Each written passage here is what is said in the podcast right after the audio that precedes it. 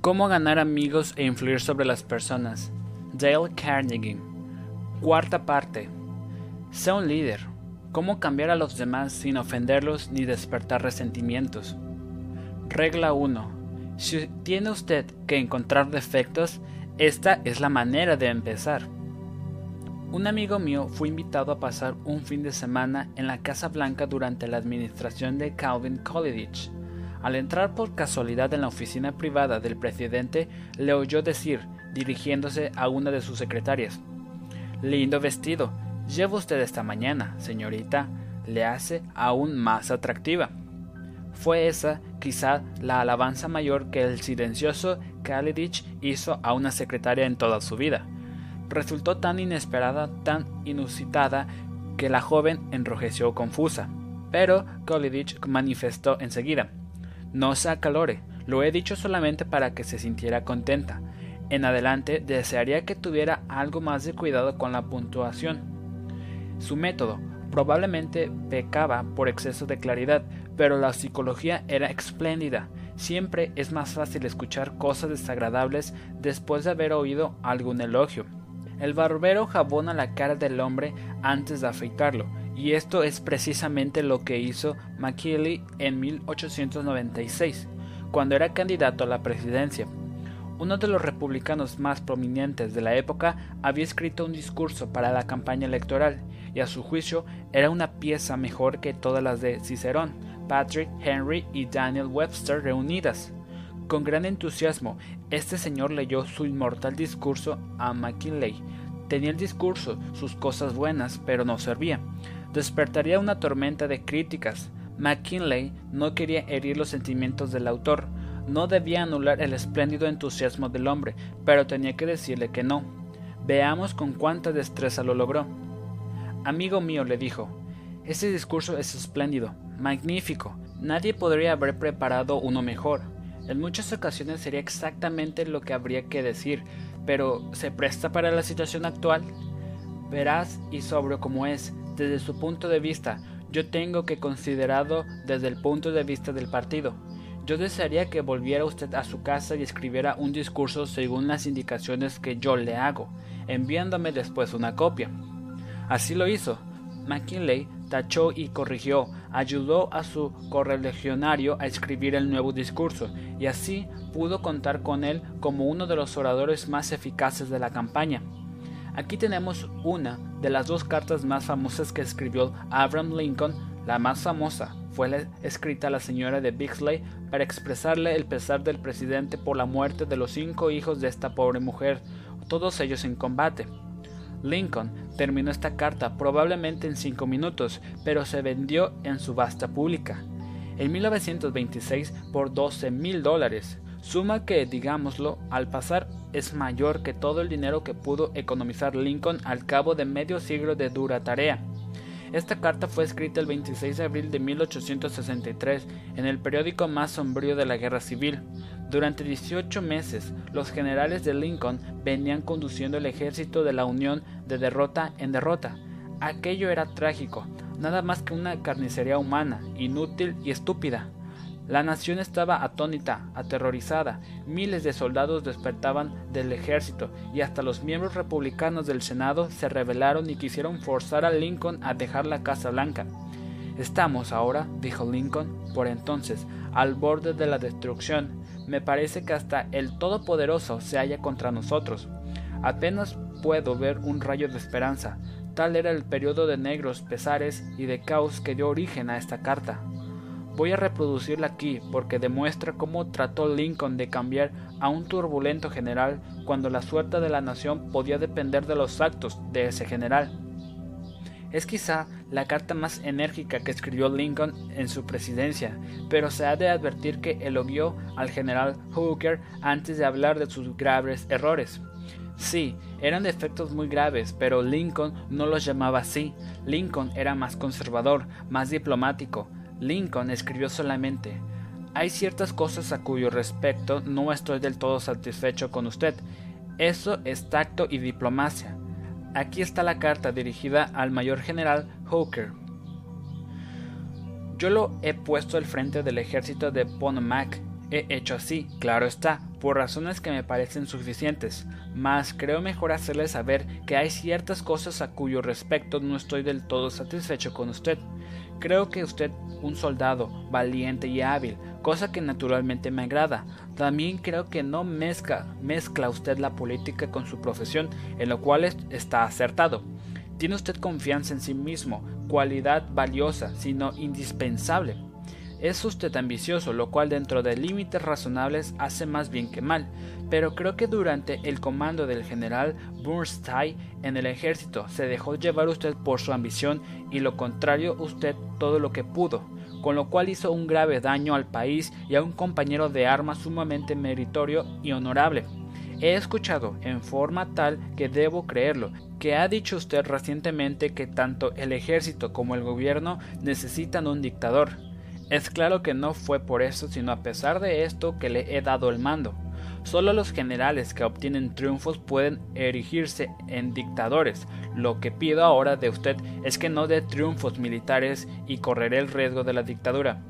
El gobierno le prestará apoyo hasta donde se dé su capacidad, o sea, ni más ni menos de lo que ha hecho, y hará por todos los comandantes.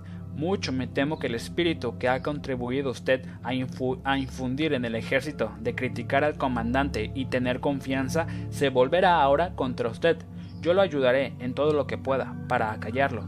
Ni usted ni Napoleón, si volviera a vivir, obtendría bien alguno de un ejército el que predomina tal espíritu.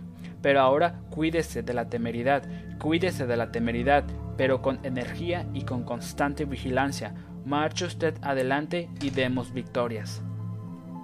Usted no es College, ni McKinley, ni un Lincoln. ¿Quieres saber usted si esta filosofía le dará resultados en los contactos de los negocios diarios? Veamos. Tomemos el caso de W. P. Gao, de la Wark Company Filadelfia. La empresa Wark había conseguido un contrato para construir y completar un gran edificio de escritorios en Filadelfia para una fecha determinada. Todo marchaba como sobre rieles, el edificio estaba casi terminado, cuando de pronto el subcontratista encargado de la obra ornamental de bronce que debía adornar el exterior del edificio declaró que no podía entregar el material en la fecha fijada. Toda la obra paralizada, grandes multas y tremendas pérdidas para la falla de un hombre. Hubo comunicaciones telefónicas a larga distancia, discusiones, conversaciones acaloradas, todo en vano. Por fin, el señor Gao fue enviado a Nueva York para entrevistar a León en su cueva. ¿Sabe usted que es la única persona en Brownlink con ese apellido? preguntó Gao apenas hubo entrando en el despacho del presidente. No lo sabía, repuso sorprendido el presidente. Así es, insistió Gao. Cuando salí del tren esta mañana miré la guía telefónica para conocer su dirección y vi que es usted el único que tiene este apellido en la guía telefónica de Brownlink. No lo sabía, repitió el presidente, y examinó con interés la guía de teléfonos. Luego, con orgullo, añadió En realidad no es un apellido muy común. Mi familia vino de Holanda y se instaló en Nueva York hace casi 200 años. Siguió hablando de los minutos de su familia y sus antepasados. Cuando terminó, Gao lo felicitó por la importancia de la fábrica que tenía y la comparó elogiosamente con otras empresas similares que había conocido. He pasado toda la vida dedicado a este negocio, dijo el presidente, y estoy orgulloso de ser el dueño. ¿Le gustaría dar una vuelta por la fábrica? Durante esta gira de inspección, el señor Gao lo felicitó por el sistema de trabajo empleado y le explicó cómo y por qué le parecía superior a algunos de los competidores. Gao comentó algunas máquinas poco comunes y el presidente le anunció que las había inventado él dedicó mucho tiempo a mostrar cómo funcionaban y los buenos resultados que daban. Insistió en que Gao lo acompañara a almorzar. Hasta entonces no se había pronunciado una palabra sobre el verdadero propósito de la visita del señor Gao. Después de almorzar, el presidente manifestó Ahora, a lo que tenemos que hacer. Naturalmente yo sé por qué ha venido usted. No esperaba que nuestra entrevista sería tan agradable puede volver a Filadelfia con mi promesa de que el material para esa obra será fabricado y despachado a tiempo, aunque haya que retrasar la entrega de otros pedidos. El señor Gao consiguió lo que quería sin pedirlo siquiera. El material llegó a tiempo y el edificio quedó terminado el día que expiraba el contrato para su entrega. Habría ocurrido lo mismo si Gao hubiera usado el método de la brusquedad que se suele emplear en tales ocasiones. Dorothy, gerente de área del Federal Credit Union de Fort Monmouth, New Jersey, contó en una de nuestras clases cómo pudo ayudar a una de sus empleadas a producir más. Hace poco tomamos a una joven como cajera aprendiza. Su contacto con nuestros clientes era muy bueno, era correcta y eficiente en el manejo de transacciones individuales. El problema apareció al final de la jornada, cuando había que hacer el balance. El jefe de cajeros vino a verme y me sugirió con firmeza que despidiera a esta joven. Está demorando a todos los demás por su lentitud en cerrar su caja. Se lo he dicho una y otra vez, pero no aprende. Tiene que irse. Al día siguiente la vi trabajar rápido y a la perfección en el manejo de las transacciones cotidianas, y era muy agradable en el trato con los demás empleados. No me llevó mucho tiempo descubrir por qué tenía problemas con el balance. Después de cerrar las puertas al público, fui a hablar con ella. Se, se la veía nerviosa y deprimida. La felicité por su espíritu amistoso y abierto con los demás empleados, así como por la corrección y la velocidad con la que trabajaba. Después le sugerí que revisáramos el procedimiento que usaba para hacer el balance del dinero en su caja. No bien comprendió que yo confiaba en ella, siguió mis sugerencias y no tardó en dominar sus funciones. Desde entonces no hemos tenido ningún problema con ella. Empezar con elogios es hacer como, como el dentista que empieza su trabajo con novacaina al paciente se le hace todo el trabajo necesario, pero la droga ya ha incivilizado el dolor, de modo que un líder debe usar la regla 1. Empiece con un elogio y aprecio sincero. Regla número 2. Cómo criticar y no ser odiado por ello.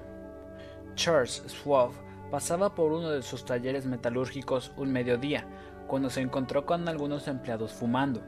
Tenían sobre las cabezas un gran letrero que decía prohibido fumar, pero Schwab no señaló el letrero preguntando ¿No saben leer? No, señor. Se acercó a los hombres, entregó a cada uno un cigarro y dijo Les agradeceré mucho amigos que fumen estos afuera. Ellos no ignoraban que él sabía que había desobedecido una regla, y lo admiraron porque no decía nada al respecto, les obsequiaba y los hacía sentir importantes. No se puede menos que querer de un hombre así, ¿verdad? John Wanamaker empleaba la misma táctica. Todos los días solía efectuar una gira por su gran tienda de Filadelfia. Una vez vio a una clienta que esperaba junto a un mostrador. Nadie le prestaba la menor atención. Los vendedores Estaban reunidos en un grupo al otro extremo del mostrador, conversando y riendo. Wanamaker no, no dijo una palabra. Se colocó detrás del mostrador, atendió personalmente a la mujer y después entregó su compra a los vendedores para que la hicieran envolver y siguió su camino. A los funcionarios públicos se les suele criticar porque no mostrarse accesibles a sus votantes. Son gente ocupada y el defecto suele estar en empleados sobreprotectores que no quieren recargar a sus jefes con un exceso de visitantes.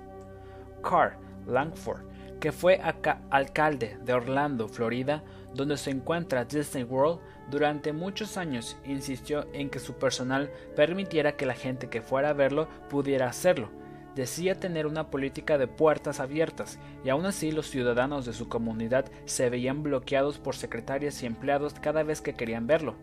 Al fin el alcalde encontró una solución. Sacó la puerta de su oficina. Sus ayudantes comprendieron el mensaje y el alcalde tuvo una, una administración realmente abierta al público desde que derribó simbólicamente la puerta. El mero cambio de una pequeña palabra puede representar la diferencia entre el triunfo y el fracaso en cambiar una persona sin ofenderla o crear resentimientos. Muchos creen eficaz iniciar cualquier crítica con un sincero elogio, siguiendo de la palabra pero y a continuación la crítica. Por ejemplo, si se desea cambiar la actitud descuidada de un niño respecto de sus estudios, podemos decir, estamos realmente orgullosos de ti, Johnny, por haber mejorado tus notas este mes, pero si te hubieras esforzado más en álgebra, los resultados habrían sido mejores todavía. Johnny se sentirá feliz hasta el momento de oír la palabra pero. En ese momento cuestionará la sinceridad del elogio, que le parecerá un truco para poder pasar de contrabando la crítica. La credibilidad sufrirá y probablemente no lograremos nuestro objetivo de cambiar la actitud de Johnny hacia sus estudios. Ahora, si Johnny podrá aceptar el elogio, porque no hubo un seguimiento con crítica. Le hemos llamado indirectamente la atención sobre la conducta que queríamos cambiar, y lo más seguro es que se adecuará a nuestras expectativas. Llamar la atención indirectamente sobre los errores obra maravilla sobre personas sensibles que pueden resentirse ante una crítica directa. March Jacob de Woonsocket, Rhode Island, contó en una de nuestras clases cómo convenció a unos desprolijos obreros de la construcción de que hicieran la limpieza al terminar el trabajo mientras construían una adicción en su casa. Durante los primeros días de trabajo, cuando la señora Jacob volvía de su oficina, notaba que el patio estaba cubierto de fragmentos de madera. No quería ganarse la enemistad de los obreros, que por lo demás hacían un trabajo excelente. De modo que, cuando se marcharon, ella y sus hijos recogieron y apilaron todos los restos de madera en un rincón. A la mañana siguiente llamó aparte al capataz y le dijo Estoy realmente contenta por el modo en que dejaron el patio anoche, así de limpio y ordenado. No molestará a los vecinos. Desde ese día los obreros recogieron y apilaron los restos de madera, y el capataz se acercaba todos los días a la dueña de casa buscando aprobación por, el, por la orden que había hecho el día anterior. Una de las áreas de controversia más áspera entre los miembros de la Reserva de las Fuerzas Armadas y los oficiales regulares es el corte de pelo. Los reservistas se consideran civiles y no les agrada tener que hacerse un corte militar. El sargento Harley Kaiser de la Escuela Militar 542 se vio ante este problema al trabajar con un grupo de oficiales de la Reserva sin destinos. Como veterano sargento, lo normal en él habría sido aullarle a las tropas y amenazarlas. En lugar de eso, prefirió utilizar un enfoque indirecto. Caballeros, comenzó, ustedes son líderes y el modo más eficaz de practicar el liderazgo es hacerlo mediante el ejemplo. Ustedes deben ser un ejemplo que sus hombres quieran seguir. Todos saben lo que dicen los reglamentos del ejército sobre el corte de pelo. Yo me haré cortar el pelo hoy, aunque lo tengo mucho más corto que algunos de ustedes. Mírense al espejo y si sienten que necesitan un corte para un buen ejemplo, nos haremos tiempo para que hagan una visita al peluquero. El resultado fue predecible. Varios de los candidatos se miraron al espejo y fueron a la peluquería esa tarde y se hicieron un corte de, de reglamento. A la mañana siguiente, el sargento Kaiser comentó que ya podía ver el desarrollo de las cualidades de liderazgo en algunos miembros del escuadrón. El 8 de marzo de 1887 murió el elocuente Henry Ward Beecher. Al domingo siguiente, Lyman Abbott fue invitado a hablar desde el púlpito vacante por el deceso de Beecher. Ansioso de causar buena impresión, Abbott escribió, corrigió y pulió su sermón con el minucioso cuidado de un Fredbert. Después lo leyó a su esposa. Era pobre, como lo son casi todos los discursos escritos. La esposa, si hubiera tenido menos cordura, podría haber dicho Lehman, eso es horrible, no sirve para nada, harás dormir a los fieles, parece un artículo de una enciclopedia. Al cabo de tantos años de predicar, ya deberías saber de estas cosas, por Dios. ¿Por qué no hablas como un ser humano? ¿Por qué no eres natural? No vayas a leer ese discurso. Eso es lo que pudo decirle. Y si así hubiera hecho, ya se sabe lo que habría ocurrido. Y ella también lo sabía. Por eso se limitó a señalar que aquel discurso podría servir como un excelente artículo para una revista literaria. En otras palabras, lo ensalzó y al mismo tiempo sugirió sutilmente que como discurso no servía. Lehman Abbott comprendió la indicación, desgarró el manuscrito tan cuidadosamente preparado y predicó sin utilizar notas siquiera. Una eficaz manera de corregir los errores de los demás es regla 2. Llame la atención sobre los errores de los demás indirectamente. Regla número 3 hable primero de sus propios errores. Mi sobrina Josephine Carnegie había venido a Nueva York para trabajar como secretaria mía. Tenía 19 años, se había recibido tres años antes en la escuela secundaria y su experiencia de trabajo era apenas superior a cero. Hoy es una de las más perfectas secretarias del mundo, pero en los comienzos era, bueno, susceptible de mejorar. Un día en que empecé a criticarla reflexioné. Un minuto, Dale Carnegie, espera un minuto. Eres dos veces mayor que Josephine. Has tenido diez mil veces más experiencia que ella en estas cosas. ¿Cómo puedes esperar que ella tenga tus puntos de vista, tu juicio, tu iniciativa, aunque sean mediocres? Y otro minuto, Dale, ¿qué hacías tú a los 19 años? ¿No recuerdas los errores de borrico, los disparates de tonto que hacías? ¿No recuerdas cuánto hiciste en esto y aquello? Después de pensar un momento, honesta e imparcialmente, llegué a la conclusión de que el comportamiento de Josephine a los 19 años era mejor que el mío a la, a la misma edad, y lamento confesar con ello no hacía un gran elogio a Josephine. Desde entonces, cada vez que quería señalar un error de Josephine, solía comenzar diciendo Has cometido un error, Josephine, pero bien sabe Dios que no es peor que muchos de los que he cometido yo. Ah, no has nacido con juicio como pasa con todos. El juicio llega con la experiencia y eres mejor de lo que era yo a tu edad. Yo he cometido tantas barrabasadas que me siento muy poco inclinado a censurarte, pero ¿no te parece que habría sido mejor hacer esto de tal o cual manera? No es tan difícil escuchar una relación de los defectos propios si el que la hace empieza admitiendo humildemente que también él está lejos de la perfección. E. G. Tillstone, un ingeniero de Brandon, Manitoba, Canadá, tenía problemas con su nueva secretaria. Las cartas que le dictaba llegaban a su escritorio para ser firmadas con dos o tres errores de ortografía por página. El señor Tillstone nos contó cómo manejó el problema. Como muchos ingenieros, no me he destacado por la excelencia de mi redacción o ortografía. Durante años he usado una pequeña libreta alfabetizada donde anotaba el modo correcto de escribir ciertas palabras. Cuando se hizo evidente que el mero hecho de señalarle a mi secretaria sus errores no la harían consultar más el diccionario, decidí proceder de modo de otro modo. En la próxima carta, donde vi errores, fui a su escritorio y le dije: No sé por qué, pero esta palabra no me parece bien escrita. Es una de esas palabras con las que siempre he tenido problemas. Es por eso que confeccioné este pequeño diccionario casero. Abrí la libreta en la página correspondiente. Sí, aquí está, como se escribe. Yo tengo mucho cuidado con la ortografía, porque la gente nos juzga por lo que escribimos, y un error de ortografía puede hacernos parecer menos profesionales. No sé si se habrá copiado mi sistema, pero desde esa conversación la frecuencia de sus errores ortográficos ha disminuido significativamente. El culto príncipe Bernhard von Bülow aprendió la gran necesidad de proceder así, allá por 1909. Von Bülow era entonces canciller imperial de Alemania y el trono estaba ocupado por Guillermo II. Guillermo el altanero, Guillermo el arrogante, Guillermo el último de los Kaiseres de Alemania, empeñado en construir una flota y un ejército que envanecía él, serían superiores a todos. Pero ocurrió una cosa asombrosa. El Kaiser pronunciaba frases, frases increíbles que conmovían al continente y daban origen a una serie de explosiones cuyos estampidos se oían en el mundo entero. Lo que es peor, el Kaiser hacía estos anuncios tontos, egoístas, absurdos en público. Los hizo siendo huésped de Inglaterra y dio su permiso real para que se los publicara en el diario Daily Telegraph.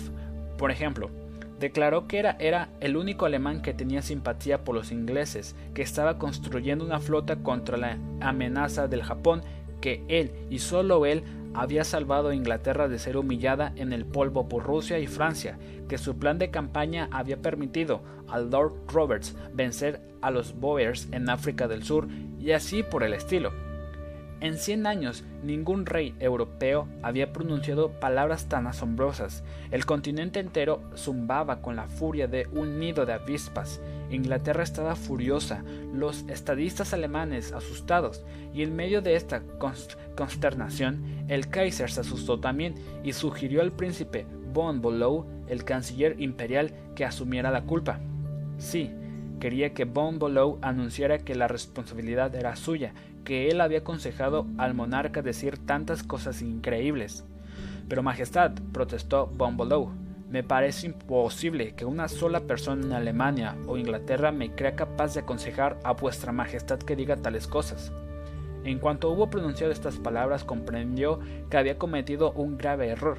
El Kaiser se enfureció. ¿Me considera usted un borrico? gritó, capaz de hacer disparates que usted no habría cometido jamás.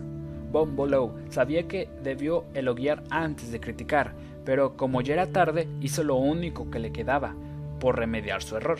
Elogió después de haber criticado y obtuvo resultados milagrosos como sucede tan a menudo. Lejos estoy de pensar eso, respondió respetuosamente.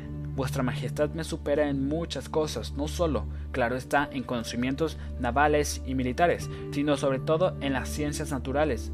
A menudo he escuchado, lleno de admiración, cuando Vuestra Majestad explica el barómetro, la telegrafía o los rayos Röntgen me avergüenzo de mi ignorancia en todas las ramas de las ciencias naturales. No tengo una noción siquiera de la química o la física y soy del todo incapaz de explicar el más sencillo de los fenómenos naturales. Pero, como compensación, poseo ciertos conocimientos históricos y quizás ciertas cualidades que son útiles en la política, especialmente la diplomacia. Sonrió el encantado el Kaiser. Von Lobau lo había elogiado, Von Lobau lo había exaltado y se había humillado. El Kaiser podía perdonar cualquier cosa después de eso. No he dicho siempre, exclamó con entusiasmo, que nos complementamos espléndidamente. Debemos actuar siempre juntos y así lo haremos. Estrechó la mano a Bon LeBeau no una, sino varias veces, y ese mismo día estaba tan entusiasmado que exclamó con los puños apretados. Si alguien me habla mal del príncipe Bon LeBeau, le aplastaré la nariz de un puñetazo. Bon Lobau se salvó a tiempo, pero, a pesar de ser tan astuto diplomático, cometió un error. Debió empezar hablando de sus defectos y de la superioridad de Guillermo, y no dando a entender que el Kaiser era un imbécil que, que necesitaba un alienista. Si unas pocas frases para elogiar al prójimo y humillarse uno pueden convertir a un Kaiser altanero e insultado en un firme amigo, imaginemos lo que podemos conseguir con la humildad y los elogios en nuestros diarios contactos. Si se lo utiliza con destreza, dará resultados verdaderamente milagrosos en las relaciones humanas. Admitir los propios errores, aun cuando no los haya corregido, puede ayudar a convencer al otro de la conveniencia de cambiar su conducta. Esto lo ejemplificó Clarence Hudson de Timonium, Maryland cuando descubrió que su hijo de 15 años estaba experimentando con cigarrillos.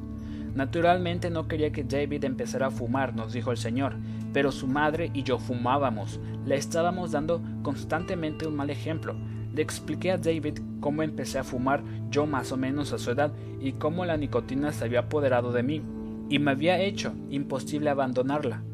Le recordé lo irritante que eran mis, tos y cómo él, mismo había insistido para que yo abandonara el cigarro pocos años antes.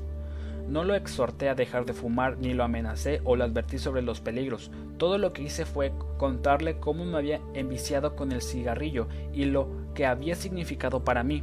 El muchacho lo pensó y decidió, y decidió que no fumaría hasta terminar la secundaria. Pasaron los años y David nunca empezó a fumar y ya no lo hará nunca. Como resultado de esa misma conversación, yo tomé la decisión de dejar de fumar y con el apoyo de mi familia lo he logrado. Un buen líder sigue esta regla. Regla número 3. Hable de sus propios errores antes de criticar a los demás. Regla número 4. A nadie le agrada recibir órdenes. Tuve recientemente el placer de comer con la señora Ida Tarvell, decana de los biógrafos norteamericanos. Cuando le comuniqué que estaba escribiendo este libro, comenzamos a tratar el tema, tan importante de llevarse bien con la gente, y me confió que cuando escribía su biografía de Owen D. Young, entrevistó a un hombre que durante tres años trabajó en el mismo despacho que el señor Young. Este hombre declaró que en todo ese lapso no oyó jamás el señor Young dar una orden directa a nadie. Siempre hacía indicaciones, no órdenes. Nunca decía, por ejemplo, haga esto o aquello, no haga esto o le parecerá que aquello dará resultado? Con frecuencia, después de dictar una carta, preguntaba ¿Qué le parece esto? Al revisar una carta de, de uno de sus ayudantes, solía insinuar Quizá si la corrigiéramos en este sentido sería mejor. Siempre daba a los demás una oportunidad de hacer una u otra cosa. Los dejaba hacer y los dejaba aprender a través de sus errores. Una técnica así facilita a cualquiera la corrección de sus errores. Una técnica así salva el orgullo de cada uno y le da una sensación de importancia, le hace querer cooperar en lugar de rebelarse. El resentimiento provocado por una orden violenta puede durar mucho tiempo, aun cuando la orden haya sido dada para corregir una situación evidentemente mala. Dan Santereggi, maestro de una escuela vocacional en Pensilvania, contó en una de nuestras clases cómo un estudiante suyo había bloqueado la entrada a uno de los talleres de la escuela estacionando ilegalmente su auto enfrente. Uno de los instructores irrumpió en la clase y preguntó en tono arrogante ¿De quién es el auto que está bloqueando la entrada? Cuando el estudiante dueño del auto respondió, el instructor le gritó Saque ese auto ya mismo, o iré yo y, le, y lo remolcaré muy lejos. Es cierto que ese estudiante había actuado mal, no debía haber estacionado en ese lugar, pero desde ese día no solo ese estudiante odió al instructor, sino que todos los estudiantes de la clase hicieron todo lo que pudieron por darle problemas al instructor y hacerle las cosas difíciles. ¿Cómo se habría podido manejar el problema? preguntando de modo amistoso. ¿De quién es el auto que está en la entrada? Y después sugiriendo que si se le movía de allí podría entrar y salir otros autos. El estudiante lo habría movido con gusto, y ni él ni sus compañeros habrían quedado molestos y resentidos. Hacer preguntas no solo vuelve más aceptables las órdenes, sino, que, sino que con frecuencia estimula la creatividad de la persona a quien se le pregunta. Es más probable que la gente acepte con gusto una orden si ha tomado parte en la decisión de la cual emanó la orden cuando Lan McDonald de Johannesburg, Sudáfrica, gerente general de una fábrica pequeña especializada en partes de máquinas de precisión, tuvo la oportunidad de aceptar un pedido muy grande. Estaba convencido de que no podría mantener la fecha prometida de entrega. El trabajo ya agendado en la fábrica y el plazo tan breve que se le daba para esta entrega hacían parecer imposible que aceptara el pedido. En lugar de presionar a sus empleados para que se aceleraran el trabajo, llamó a una reunión general, les explicó la situación y les dijo cuánto significaría para la compañía poder aceptar ese pedido. Después empezó a hacer preguntas. ¿Hay algo que podemos hacer para entregar el pedido? ¿A alguien se le ocurra una modificación en nuestro proceso de modo que podamos cumplir con el plazo? ¿Habría algún modo de reordenar nuestros horarios que pueda ayudarnos? Los empleados propusieron ideas e insistieron en que se aceptara el pedido. Lo enfrentaron con una actitud de podemos hacerlo, y el pedido fue aceptado, producido y entregado a tiempo. Un líder eficaz utiliza la regla 4. Haga preguntas en vez de dar órdenes. Regla número 5. Permita que la otra persona salve su prestigio. Hace años, la General Electric Company se vio ante la delicada necesidad de retirar a Charles Steinmetz de la dirección de un departamento. Steinmetz, genio de primera magnitud en todo lo relativo a la electricidad, era un fracaso como jefe del departamento de cálculos, pero la compañía no quería ofenderlo. Era un hombre indispensable y sumamente sensible. Se le dio pues un nuevo título, se lo convirtió en ingeniero consultor de la General Electric Company, nuevo título para el trabajo que ya hacía, al mismo tiempo que se puso a otro hombre al frente del departamento. Stamens quedó encantado, y también los directores de la compañía habían maniobrado con su astro más temperamental, sin producir una tormenta al dejarlo que salvara su prestigio. Salvar el prestigio. Cuán importante, cuán vitalmente importante es esto, y cuán pocos entre nosotros nos detenemos a pensarlo. Pisoteamos los sentimientos de los demás para seguir nuestro camino, descubrimos defectos, proferimos amenazas, criticamos a un niño o a un empleado frente a los demás sin pensar, sin pensar jamás que herimos el orgullo del prójimo. Y unos minutos de pensar, uno o dos palabras de consideración, una comprensión auténtica de la actitud de la otra persona contribuirán poderosamente a aligerar la herida. Recordemos esto la próxima vez que nos veamos en la desagradable necesidad de despedir a un empleado. Despedir empleados no es muy divertido, ser despedido lo es menos todavía. Dice una carta que escribió Marshall a Renher, contador público. Nuestro negocio trabaja según las temporadas, por lo tanto, tenemos que despedir a muchos empleados en marzo. En nuestra profesión es cosa ya sabida que a nadie le agrada ser el verdugo, Por consiguiente, se adoptó la costumbre de acabar lo antes posible generalmente así. Siéntese, señor fulano. Ha terminado la temporada, y parece que ya no tenemos trabajo para usted. Claro está que usted sabía que lo íbamos a ocupar durante la temporada, etc. El efecto que se causaba en los empleados era de decepción, la sensación de que se los había dejado en la estacada. Casi todos ellos eran contadores permanentes y no conservaban cariño alguno por una casa que los dejaba en la calle con tan pocas contemplaciones. Yo decidí hace poco despedir a nuestros empleados extraordinarios con un poco más de tacto y consideración. He llamado a cada uno a mi despacho, después de considerar cuidadosamente el trabajo rendido durante el invierno, y les he dicho algo así. Señor fulano, ha trabajado usted muy bien. La vez que lo enviamos a Network tuvo una misión difícil. No obstante, la cumplió usted con grandes resultados y queremos hacerle saber que la casa se siente orgullosa de usted. Progresará mucho, donde quiera que trabaje. La casa cree en usted y no queremos que lo olvide. El efecto obtenido es que los empleados despedidos se marchan con la sensación de que no se les deja en la estacada.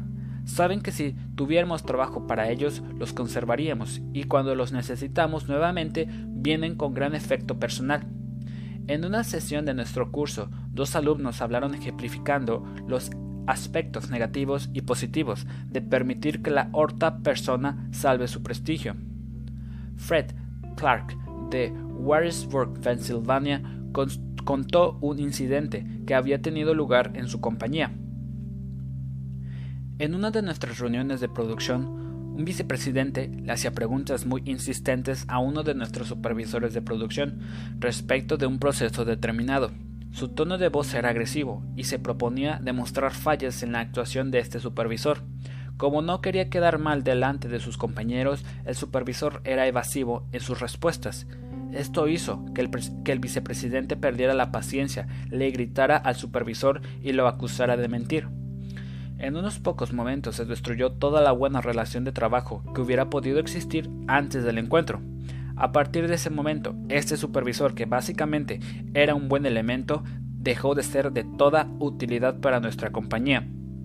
Pocos meses después abandonó nuestra firma y fue a trabajar para un competidor, donde según tengo entendido ha hecho una espléndida carrera. Otro participante de la clase, Ana Mazzone, contó un incidente similar que había tenido lugar en un trabajo, pero con qué diferente enfoque y resultados. La señora Masonet, especialista en mercado de una empresa empacadora de alimentos, recibió su primera tarea de importancia, la prueba de mercado de un nuevo producto. Le contó a la clase. Cuando llegaron los resultados de la prueba me sentí morir. Había cometido un grave error en la planificación y ahora toda la prueba tendría que volver a hacerse. Para empeorar las cosas, no tenía tiempo de exponerle la situación a mi jefe antes de la reunión de esa mañana, en la que debía informar de este proyecto. Cuando me llamaron para dar el informe, yo temblaba de pavor. Había hecho todo lo posible por no derrumbarme, pero resolví que no lloraría y no les daría ocasión a todos esos hombres de decir que las mujeres no pueden recibir tareas de responsabilidad por ser demasiado emocionales. Di un informe muy breve, diciendo que debido a un error tendría que repetir todo el estudio, cosa que haría antes de la próxima reunión. Me senté esperando a que mi jefe estallara, pero no lo hizo. Me agradeció mi trabajo y observó que no era infrecuente que alguien cometiera un error la primera vez que se le asignaba una tarea de importancia y que confiaba en que el informe final sería correcto y útil para la compañía. Me aseguró delante de todos mis colegas que tenía fe en mí y sabía que yo había puesto lo mejor de mí y que el motivo de esta falla era mi falta de experiencia, no mi falta de capacidad. Salí de esa reunión caminando en las nubes y juré que nunca decepcionaría a ese extraordinario jefe que tenía. Aun cuando tengamos razón y la otra persona esté claramente equivocada, solo haremos daños si la hacemos perder prestigio. El legendario escritor y pionero de la aviación, A. de Saint-Exupéry, escribió No tengo derecho a decir o hacer nada que disminuya a un hombre ante sí mismo, lo que importa no es lo que yo pienso de él, sino lo que él piensa de sí mismo. Herir a un hombre en su dignidad es un crimen. Un auténtico líder siempre seguirá la regla número 5. Permita que la otra persona salve su prestigio. Regla número 6. ¿Cómo estimular a las personas hacia el triunfo? Pete Barlow, un viejo amigo, tenía un número de perros y caballos amaestrados y pasó la vida viajando con circos y campañas de variedades. Me encantaba ver cómo adiestraba a los perros nuevos para su número. Noté que en cuanto el perro demostraba el menor progreso, Pitt lo palmeaba y elogiaba y le daba golosinas. Esto no es nuevo. Los domadores de animales emplean esta técnica desde hace siglos. ¿Por qué entonces no utilizamos igual sentido al común cuando tratamos de cambiar a la gente que cuando tratamos de cambiar a los perros? ¿Por qué no empleamos golosinas en lugar de un látigo? ¿Por qué no recurrimos al elogio en lugar de la censura? Elogiemos hasta la, hasta la menor mejora. Esto hace que los demás quieran seguir mejorando. En su libro, No soy gran cosa, nena, pero soy todo lo que puedo ser, el psicólogo Jace Layer comenta el elogio es como la luz del sol para el espíritu humano, no podemos florecer y crecer sin él. Y aún así, aunque casi todos estamos siempre listos para aplicar a la gente el viento frío de la crítica, siempre sentimos cierto desgano cuando se trata de darle a nuestro prójimo la luz cálida del elogio. Al recordar mi vida, puedo ver las ocasiones en que unas pocas palabras de elogio cambiaron mi porvenir entero. ¿No puede usted sentir lo mismo de su vida? La historia está llena de notables ejemplos de esta magia del elogio. Por ejemplo, hace medio siglo, un niño de 10 años trabajaba en una fábrica de Nápoles. Anhelaba ser cantor, pero su primer maestro lo desalentó. Le dijo que no podría cantar jamás, que no tenía voz, que tenía el, sonido del viento en las persianas. Pero su madre, una pobre campesina, lo abrazó y ensalzó, y le dijo que sí, que sabía cantar bien, que ya notaba sus progresos y anduvo descalza mucho tiempo a fin de economizar el dinero necesario para las lecciones de música de su hijo. Los elogios de aquella campesina, sus palabras de aliento, cambiaron la vida entera de aquel niño. Quizá haya oído usted hablar de él. Se llama Caruso. Fue el más famoso y el mejor cantante de, de ópera de su tiempo. A comienzos del siglo XIX, un jovenzuelo de Londres aspiraba a ser escritor, pero todo parecía estar en su contra. No había podido ir a la escuela más que cuatro años. Su padre había sido arrojado a una cárcel porque no podía pagar sus deudas, y este jovencito conoció a menudo las punzadas del hambre. Por fin consiguió un empleo para pegar etiquetas en botellas de betún dentro de un depósito lleno de ratas y de noche dormía en un triste desván junto con otros dos niños ratas de albañal en los barrios pobres. Tan poca confianza tenía en sus condiciones de escritor que salió a hurtadillas una noche a despachar por correo su primer manuscrito, para que nadie pudiera reírse de él. Un cuento tras otro le fue rechazado. Finalmente llegó el gran día en que le aceptaron uno. Es cierto que no se le pagaba un centavo, pero un director lo elogiaba. Un director de diario lo reconocía como escritor. Quedó el mozo tan emocionado que ambuló sin destino por las calles, lleno, lleno los ojos de lágrimas. El odio, el reconocimiento que recibía al conseguir que imprimieran un cuento suyo cambiaban toda su carrera, pues si no hubiera sido por ello, quizá habría pasado la vida entera trabajando como hasta entonces.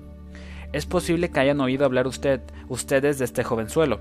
Se llama Charles Dickens. Otro niño de Londres trabajaba en una tienda de comestibles. Tenía que levantarse a las 5, barrer la tienda y trabajar después como esclavo durante 14 horas. Era una esclavitud, en verdad, y el mozo la despreciaba.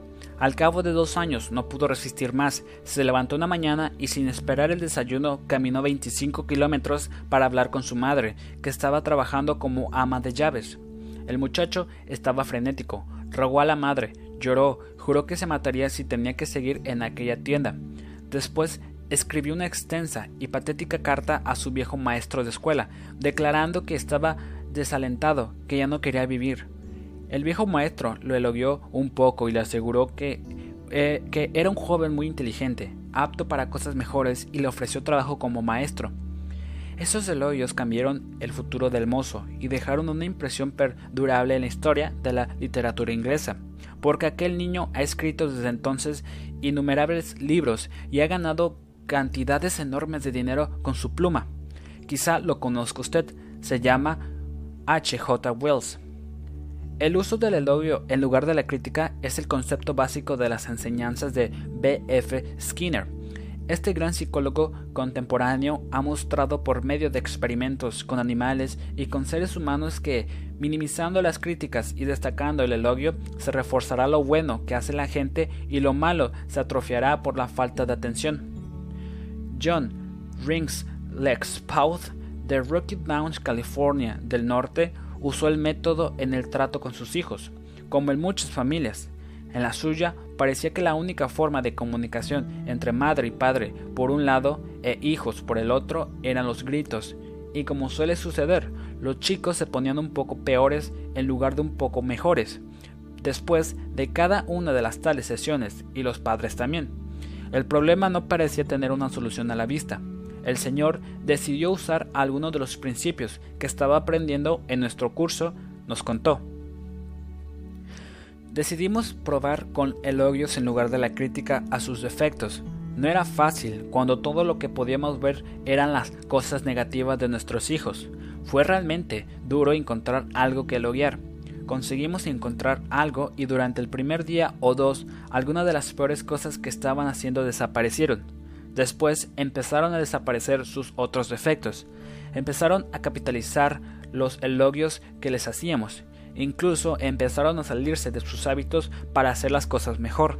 No podíamos creerlo, por supuesto, no duró eternamente, pero la norma en que nos ajustamos después fue mucho mejor que antes.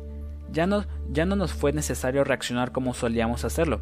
Los chicos hacían más cosas buenas que malas todo lo cual fue resultado de elogiar el menor acierto en ellos antes que condenar lo mucho que hacían mal. También en el trabajo funciona. Kate Roper de Hills, California, aplicó este principio a una situación en su compañía. Recibió un material impreso en las prensas de la compañía que era una de una calidad excepcionalmente alta. El hombre que había hecho este trabajo había tenido dificultades para adaptarse a su empleo el supervisor estaba preocupado ante lo que consideraba una actitud negativa y había pensado en despedirlo. Cuando el señor Roper fue informado de esta situación, fue personalmente a la imprenta y tuvo una charla con el joven. Le manifestó lo mucho que le había gustado el trabajo que había recibido y dijo que era lo mejor que se había hecho en la imprenta desde hace mucho tiempo se tomó el trabajo de señalar en qué aspectos la impresión había sido excelente y subrayó lo importante que sería la contribución de este joven a la compañía. ¿Les parece que esto afectó la actitud del joven impresor hacia la empresa? En pocos días hubo un cambio completo. Les contó a varios de sus compañeros esta conversación y se mostraba orgulloso de que alguien tan importante apreciara su buen trabajo. Desde ese día fue empleado leal y dedicado, el señor Roper no se limitó a halagar al joven obrero diciéndole Usted es bueno. Señaló específicamente los puntos en que su trabajo era superior, elogiando un logro específico en lugar de hacer una alabanza generalizada. El, el elogio se vuelve mucho más significativo para la persona a quien se lo dirige. A todos les agrada ser elogiados, pero cuando el elogio es específico, se lo recibe como sincero, no algo que, no algo que la otra persona puede estar diciendo solo para hacernos sentir bien. Recordémoslo. Todos anhelamos aprecio y reconocimiento y podríamos hacer casi cualquier cosa por lograrlo, pero nadie quiere mentiras ni adulación. Lo repetiré una vez más. Los principios que se enseñan en este libro solo funcionarán cuando provienen del corazón. No estoy promoviendo trucos, estoy hablando de un nuevo modo de vida, no hablemos ya de cambiar a la gente, si usted y yo aspiramos a aquellos con quienes entramos en contacto para que comprendan los ocultos tesoros que poseen, podemos hacer mucho más que cambiarlos, podemos transformarlos literalmente. ¿Exageración? Escuche usted estas sabias palabras del profesor Williams James de Harvard, el más distinguido psicólogo y filósofo quizá que ha tenido Norteamérica. En comparación con lo que deberíamos ser, Solo estamos despiertos a medias, solamente utilizamos una parte muy pequeña de nuestros recursos físicos y mentales. En términos generales, el individuo humano vive así muy dentro de sus límites, posee poderes de diversas suertes que habitualmente no utiliza. Si usted mismo posee poderes de diversas suertes que habitualmente no utiliza, y uno de esos poderes que no utiliza en toda su extensión es la mágica capacidad para elogiar a los demás e inspirarlos a comprender sus posibilidades latentes, las capacidades se marchitan bajo la crítica, florecen bajo el estímulo, de modo que para volverse un líder más eficaz de la gente utilice la regla número 6, elogie el más pequeño progreso y además cada progreso sea caluroso en su aprobación y generoso en sus elogios. Regla número 7. Cría fama y échate a dormir. ¿Qué hacer cuando una persona que ha trabajado bien empieza a hacerlo mal? Se lo puede despedir, pero eso no soluciona nada. Se lo puede tratar con energía, pero eso por lo general provoca resentimiento.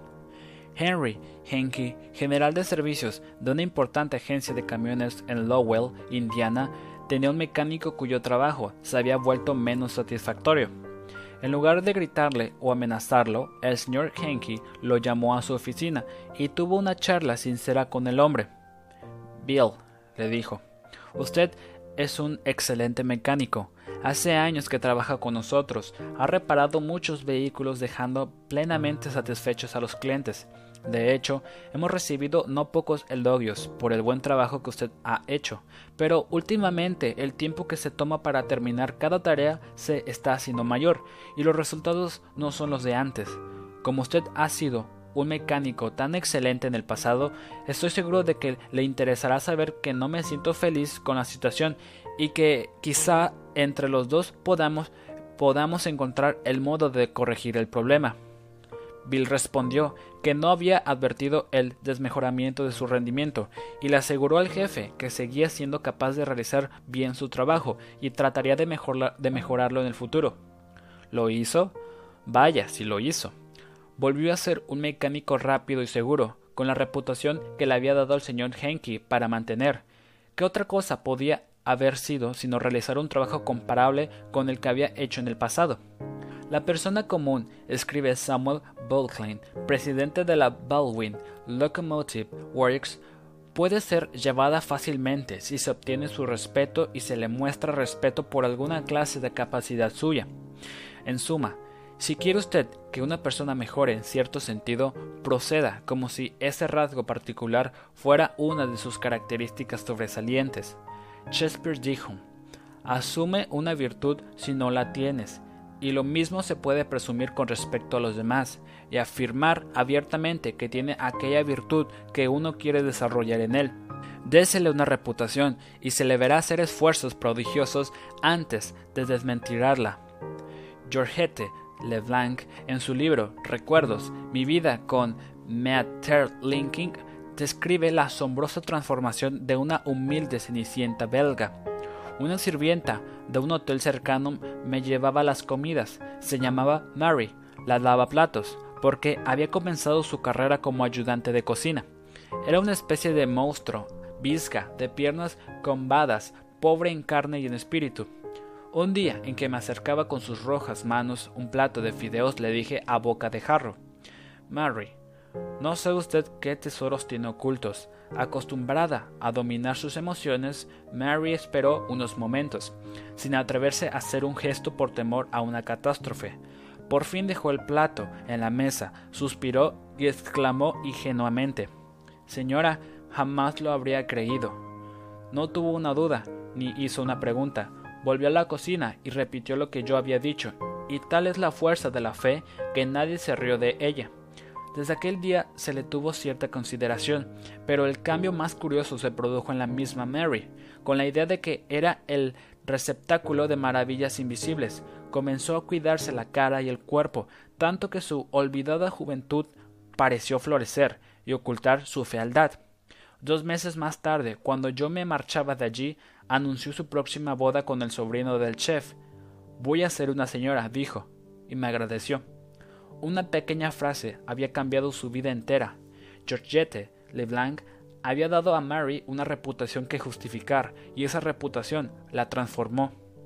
Bill Parkett, representantes de ventas de una compañía de comidas en Daytona Beach, Florida, se entusiasmó mucho con la nueva línea de productos que introducía su compañía y quedó apesadumbrado cuando el gerente de una gran almacén de alimentos rechazó la oportunidad de introducir el nuevo producto en su negocio.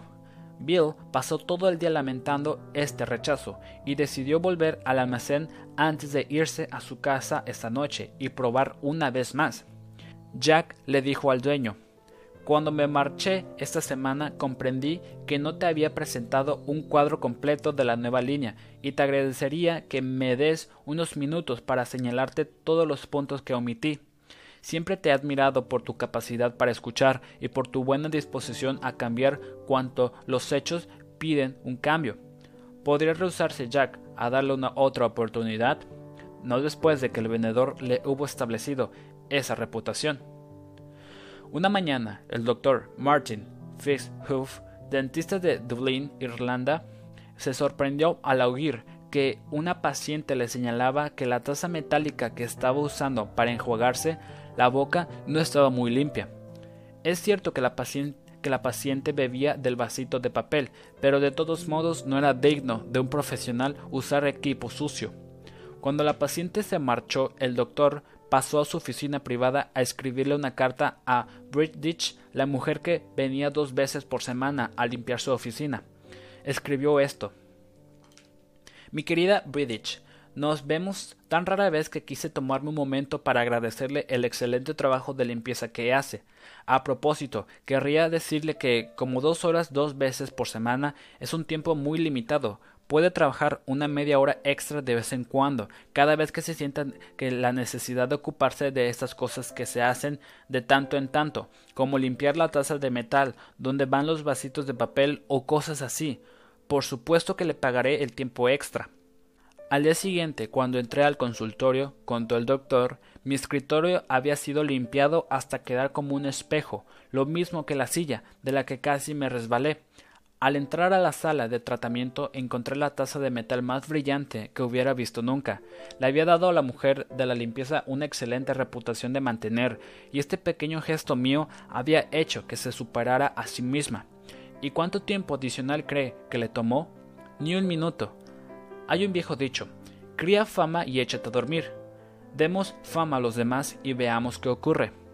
Cuando la señora Ruth Hopkins maestra de cuarto grado de la escuela de Brownling, Nueva York, echó una mirada a su clase el primer día del año, su entusiasmo y alegría por empezar un nuevo, término quedaron matizados por el temor. En su clase este año tendría a Tommy T, el más notorio chico malo de la escuela. Su maestra de tercer grado se había quejado constantemente de Tony T con sus colegas, la directora y todos los que quisieran escucharla. No era solo un chico discolo, sino que además provocaba graves problemas de disciplina en la clase. Buscaba pelea con los chicos, molestaba a las niñas, le respondía a la maestra y parecía empeorar a medida que crecía. Su único rasgo redentor era su facilidad para aprender. La señora Hopkins decidió enfrentar el problema Tommy de inmediato. Cuando saludó a sus nuevos alumnos, hizo pequeños comentarios sobre cada uno de ellos. Rose es muy lindo el vestido que tienes. Alicia, me han dicho que eres muy buena dibujante. Cuando llegó a Tommy, lo miró a los ojos y le dijo Tommy, tengo entendido que tienes alma de líder. Dependeré de ti para que me ayudes a hacer de esta división el mejor de los cuartos grados. Reforzó esto en los primeros días de clase, felicitando a Tommy por cada cosa que hacía y comentando lo buen alumno que era. Con esa reputación que mantener, ni siquiera un chico de nueve años podía defraudarla, y no la defraudó. Si usted quiere obtener buenos resultados en esa difícil misión de cambiar la actitud o conducta de los otros, recuerde la regla número 7. Atribuya a la otra persona una buena reputación para que se interese en mantenerla. Regla número 8. Haga que los errores parezcan fáciles de corregir. Un amigo mío, soltero, de unos 40 años de edad, se comprometió para casarse y su novia lo persuadió de que tomara unas tardías lecciones de baile. Bien sabe Dios, me confesó este hombre al narrarme el caso, que necesitaba lecciones de baile porque yo bailaba tal como cuando empecé hace 20 años. La primera profesora a quien vi me dijo probablemente la verdad, me dijo que tenía que olvidarme de todo lo aprendido y empezar otra vez. Con eso me desalentó. No me quedaba un incentivo para seguir aprendiendo. Así pues, la dejé. Quizá mintiera la profesora, a quien fui a ver después, pero de todos modos me gustó, dijo tranquilamente, que quizá mi manera de bailar era un poco anticuada, pero que en lo fundamental todo iba bien y que no tendría inconveniente alguno para aprender unos cuantos pasos nuevos. La primera profesora me había desalentado al acentuar o destacar mis errores. Esta nueva profesora hizo lo contrario, me aseguró que yo tenía un sentido natural del ritmo, que era un bailarín nato, el sentido común me dice que he sido siempre y siempre seré un bailarín de cuarta categoría, pero en en el fondo del corazón me gusta pensar que quizá la profesora tenía razón. Es claro que yo le pagaba para que me lo dijera, pero ¿a qué recordar eso? De todos modos, sé que soy mejor bailarín de lo que habría sido si no se me hubiese dicho que tengo un sentido natural del ritmo. Eso me alentó, me dio esperanza, me hizo desear el progreso. Digamos a un niño, a un esposo, a un empleado que es estúpido o tonto en ciertas cosas, que no tiene dotes para hacerlas, que las hace mal y habremos destruido todo incentivo para que trate de mejorar. Pero si empleamos la técnica opuesta, si somos liberales en la forma de alentar, si hacemos que las cosas parezcan fáciles de hacer, si damos a entender a la otra persona que tenemos fe en su capacidad para hacerlas, la veremos practicar hasta que asome la madrugada a fin de superarse. Esta es la técnica que emplea Lowell Thomas, y a fe mía que este hombre es un artista supremo en cuanto atañe a las relaciones humanas, da coraje a los demás, da confianza, inspira valor y fe. Por ejemplo, pasé el fin de semana con él y su esposa, y el sábado por la noche se me pidió que participara en un amistoso juego de la canasta. ¿Canasta? ¿Yo? Ah, no, no, no, yo no. Yo no sabía nada de este juego. Siempre había sido un misterio para mí. No, no, imposible. Pero Dale dijo, Lowell, si no es un misterio, no se necesita más que buena memoria y buen juicio. Tú escribiste una vez un capítulo sobre la memoria. La canasta será cosa facilísima para ti. Tienes todas las condiciones para juzgarlo. Y sin tardanza, casi antes de saber lo que hacía, me encontré por primera vez ante una mesa de canasta todo porque se me decía que tenía dotes naturales para el juego, y así se me hizo considerar que me sería fácil. Al hablar de canasta recuerdo a Ellie Culverstone. Ahora en todas partes donde se juega canasta, el nombre de Culverstone es cosa conocida, y sus libros sobre el tema han sido traducidos en una docena de idiomas y vendidos a millones de lectores, pero él mismo me ha dicho que nunca habría pensado en convertir el juego en una profesión si una joven no le hubiese asegurado que estaba especialmente dotado para ello. Cuando llegó a los Estados Unidos en 1922, trató de conseguir empleo como profesor de psicología y, sociología, pero no pudo. Después trató de vender carbón y fracasó. Después trató de vender café y fracasó. Jamás pensó en esos días en enseñar canasta. No solamente era un mal jugador, sino también muy terco. Hacía tantas preguntas y efectuaba tantos estudios de cada partido después de hecho que nadie quería jugar con él. Pero conoció a una bella jugadora, Josephine Dillon. Se enamoró y se casó con ella. Josephine notó con cuánto cuidado analizaba Culverstone sus cartas y lo persuadió de que era un genio de en potencia. Este aliento, me ha dicho Culverstone, fue lo que lo llevó a hacer de la canasta una profesión. Clarence M. Jones, uno de los instructores de nuestro curso en Cincinnati, Ohio, contó cómo el elogio y el hacer que los defectos fueran fáciles de corregir cambiaron completamente la vida de su hijo David. En 1970, mi hijo David, que tenía 15 años, vino a vivir conmigo a Cincinnati. Su vida no había sido fácil. En 1958 se rompió la cabeza en un accidente automovilístico y quedó con una fea cicatriz en la frente. En 1960, su madre y yo nos divorciamos y ella lo llevó a Dallas, Texas. Hasta los 15 años había pasado la mayor parte de su vida escolar en clases especiales para aprendizaje lento. Posiblemente, en razón de su cicatriz, los directores escolares habían decidido que tenía una, una lesión cerebral y no podía funcionar a nivel normal. Estaba dos años por debajo del nivel de su grado de edad, por lo que solo había alcanzado el séptimo grado, pero no sabía las tablas de multiplicar, sumaba con los dedos y apenas si podía leer. Había un punto positivo, le gustaba trabajar con aparatos de radio y televisión, quería llegar a ser técnico de televisión, Lo alenté en este punto y le recordé que necesitaría saber bastante de matemáticas para este tipo de estudios. Decidí ayudarlo a mejorar en esta materia. Compramos cuatro series de tarjetas de ejercicios, multiplicación, división, suma y resta. Cuando íbamos sacando las tarjetas, yo ponía las respuestas correctas en una pila a un costado. Cuando David se equivocaba, le explicaba cuál era la respuesta acertada y volvía a poner la tarjeta en el montón a sacar, y así seguíamos hasta que no quedaba ninguna. Yo celebraba ruidosamente cada tarjeta que acertaba, sobre todo si se había equivocado en una antes. Todas las noches hacíamos de esa manera con todas las tarjetas. Yo siempre controlaba el tiempo con un cronómetro. Le prometí que cuando hiciera todas las tarjetas en ocho minutos sin respuestas incorrectas, dejaríamos de hacerlo todas las noches. A David le pareció un objetivo imposible. La primera noche le llevó 52 minutos, la segunda 48, después 45, 44, 41, después bajó a los 40 minutos. Celebramos cada reducción. Yo llamaba a mi esposa y lo abrazábamos y nos reíamos. A fines del mes estaba haciendo todas las tarjetas perfectamente en menos de 8 minutos. Cuando hacía un pequeño adelanto, pedía hacerlo otra vez. Había hecho el descubrimiento fantástico de que aprender era fácil y divertido. Naturalmente, sus notas en aritmética dieron un salto. Es increíble cuanto más fácil resulta la aritmética cuando uno puede multiplicar bien. Se asombró él mismo de traer una buena nota en matemáticas. Nunca antes había llegado a un nivel tan bueno, y eso arrastró otros cambios a una, a una velocidad casi increíble. Su lectura mejoró rápidamente y empezó a usar su talento natural para el dibujo. Ese mismo año, el maestro de ciencia le asignó la tarea de dar una clase. Él quiso desarrollar una serie de modelos altamente complejos para demostrar el efecto de las palancas. Ese trabajo no solo exigía habilidad en el dibujo y la fabricación de modelos, sino también en matemáticas aplicadas. Su clase ganó el primer premio en la feria científica de la escuela y fue enviada a la competencia interescolar y ganó el tercer premio de toda la ciudad de Cincinnati. Con eso bastó.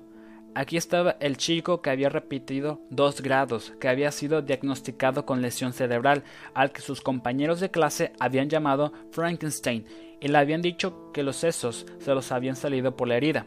De pronto descubría que realmente podía aprender y lograr cosas. El resultado, a partir del último término del octavo grado y a lo largo de toda la secundaria, nunca dejó de estar en el cuadro de honor. No bien descubrió que aprender era fácil, toda su vida cambió si quiere ayudar a los otros a mejorar, recuerde la regla número 8. Aliente a la otra persona. Haga que los errores parezcan fáciles de corregir. Regla número 9. Última regla. Procure que la otra persona se sienta satisfecha de hacer lo que usted quiere. En 1915, los Estados Unidos estaban atemorizados. Durante más de un año, las naciones de Europa se mataban en una escala jamás soñada en los sangrientos anales de la historia de la humanidad. ¿Se podría conseguir la paz? Nadie lo sabía, pero Woodrow Wilson estaba decidido a hacer la prueba. Decidió enviar un representante personal, un emisario de paz, para conferenciar con los señores de la guerra en Europa. Williams Jennings Bryan, secretario de Estado, abogado de la paz, ansiaba hacer el viaje. Veía en él la oportunidad de realizar un gran servicio e inmortalizar su nombre. Pero Wilson designó a otro hombre, a su amigo íntimo, el coronel Edward M. House, y a House le ocupó la espinosa misión de dar la desagradable noticia a Bryan sin ofenderlo. Bryan estaba muy decepcionado cuando supo que yo iba a Europa como emisario de paz ha notado el coronel House en su diario. Dijo que había pensado ir él. Yo le contesté que el presidente consideraba imprudente efectuar esta gestión en forma oficial y que el viaje de Bryan despertaría mucha atención y la gente se preguntaría por qué iba a Europa. ¿Advierte usted la insinuación? House dijo o dio a entender a Bryan que él era demasiado importante para aquella misión y Bryan quedó satisfecho. El coronel House, diestro, experimentado en las cosas del mundo, seguía así una de las reglas más importantes en las relaciones humanas. Procure que la otra persona se, sienta satisfecha de hacer lo que usted sugiere. Woodrow Wilson siguió también esa política, hasta cuando invitó a Williams Whips My Ado a ser miembro de su gabinete. Era este el más alto honor que podía conferir, y sin embargo lo hizo de manera tal que el otro se sintió doblemente importante. Veamos la narración de las palabras del mismo Mac Me dijo que estaba preparado su gabinete y que se sentiría muy contento si yo aceptaba el cargo de secretario del Tesoro. Tenía una forma encantadora de presentar las cosas. Daba la impresión de que al aceptar este gran honor yo le haría un favor enorme. Desgraciadamente, Wilson no empleó siempre tanto tacto. Si lo hubiera hecho podría ser diferente. La historia, por ejemplo, Wilson no contentó al Senado ni al Partido Republicano cuando incorporó los Estados Unidos a la Liga de las Naciones. Wilson se negó a llevar a Rhodes o a Hughes o a Henry Cabot Lodge a la Conferencia de la Paz. En lugar de ello, se hizo acompañar por hombres desconocidos de su propio partido. Hizo un desaire a los republicanos, no quiso darles pensar que la liga era idea de ellos tanto como de él. Se negó a permitirles una participación, y como resultado de estos errores en manejo de las relaciones humanas, Wilson destruyó su carrera, arruinó su salud, abrevió su vida y hizo que los Estados Unidos quedaran al margen de la liga y alteró la historia del mundo. No solo los estadistas y diplomáticos usan este método para hacer que la gente se sienta feliz, haciendo lo que ellos quieren que haga. Dale O. Ferrier de Fort Wayne, Indiana, nos contó cómo alentó a, a uno de sus hijos a hacer una buena voluntad sus tareas. Una de las tareas de Jeff era recoger las peras de abajo del peral, para que la persona que estaba cortando el césped no tuviera que detenerse a hacerlo. No le gustaba este trabajo y con frecuencia no lo hacía, o lo hacía tan mal que él manejaba la cortadera de césped que tenía que detenerse y recoger varias peras que el niño había pasado por alto. En lugar de tener un enfrentamiento violento con él, salí un día cuando se preparaba para hacer el trabajo y le dije Jeff, haré un trato contigo. Por cada cesta llena de peras que recojas te pagaré un dólar, pero cuando hayas terminado por cada pera que yo encuentre en el patio te cobraré un dólar. ¿Qué te parece? Como podría esperarse, no solo recogió todas las peras hasta la última, sino que tuve que vigilarlo para que no arrancara más del árbol para llenar sus cestas. Conozco a un hombre que ha rechazado muchas invitaciones para hablar, invitaciones hechas por amigos, por personas a quienes está obligado, pero lo hace con tal destreza que los demás quedan contentos con la negativa. ¿Cómo lo consigue? No es porque hable de estar muy ocupado o, o muy esto o aquello no, después de expresar cuánto agradece la invitación y de lamentar la imposibilidad de aceptarla, sugiere un orador para que lo reemplace. En otras palabras, no da tiempo a los demás de que se sientan desagradados por la negativa, logra que los demás piensen inmediatamente en algún orador reemplazante. Gunther Schmidt, que siguió nuestro curso en Alemania Occidental, contó sobre una empleada en su almacén de comestible que olvidaba poner las tarjetas en los precios en los estantes donde se exhibían los productos. Esto provocaba confusión y quejas por parte de los clientes, recordatorios, admoniciones, enfrentamientos no servían de nada.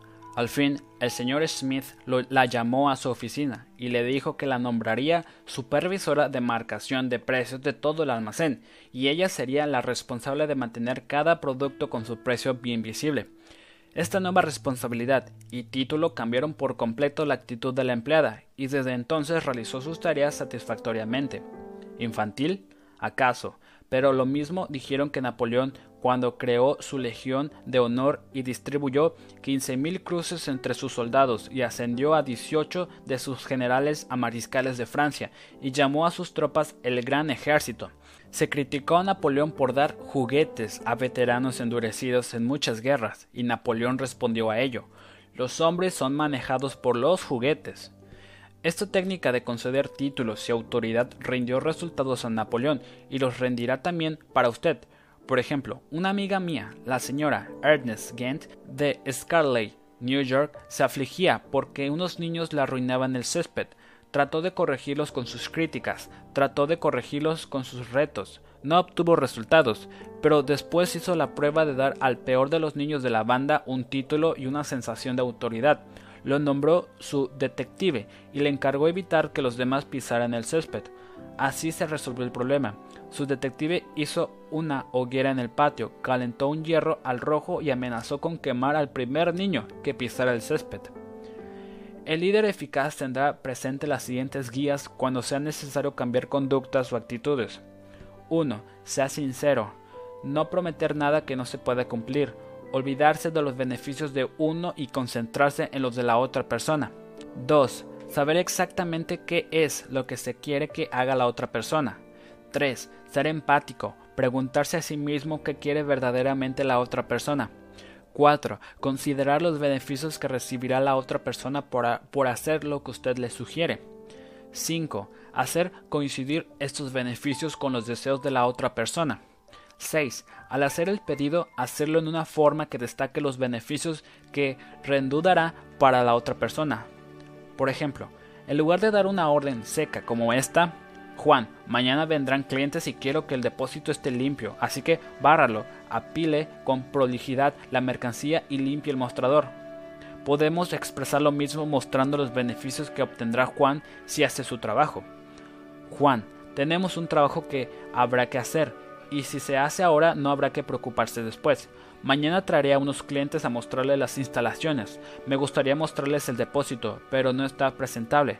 Si usted puede barrerlo, apilar la mercadería con prolijidad y limpiar el mostrador, nos hará lucir más eficientes si usted habrá hecho su parte para darle una buena imagen a nuestra compañía.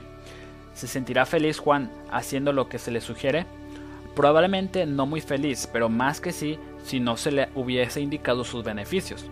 Suponiendo que uno sabe que Juan se enorgullece de la higiene de su depósito y está interesado en contribuir a la imagen de la compañía, habrá más probabilidades de que coopere.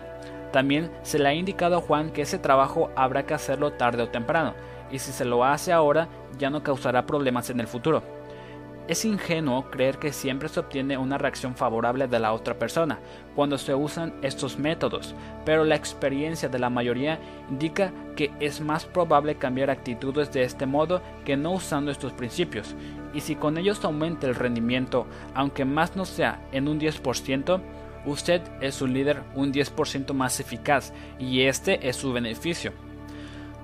Es más probable que la gente haga lo que usted sugiere cuando se usa la Regla número 9.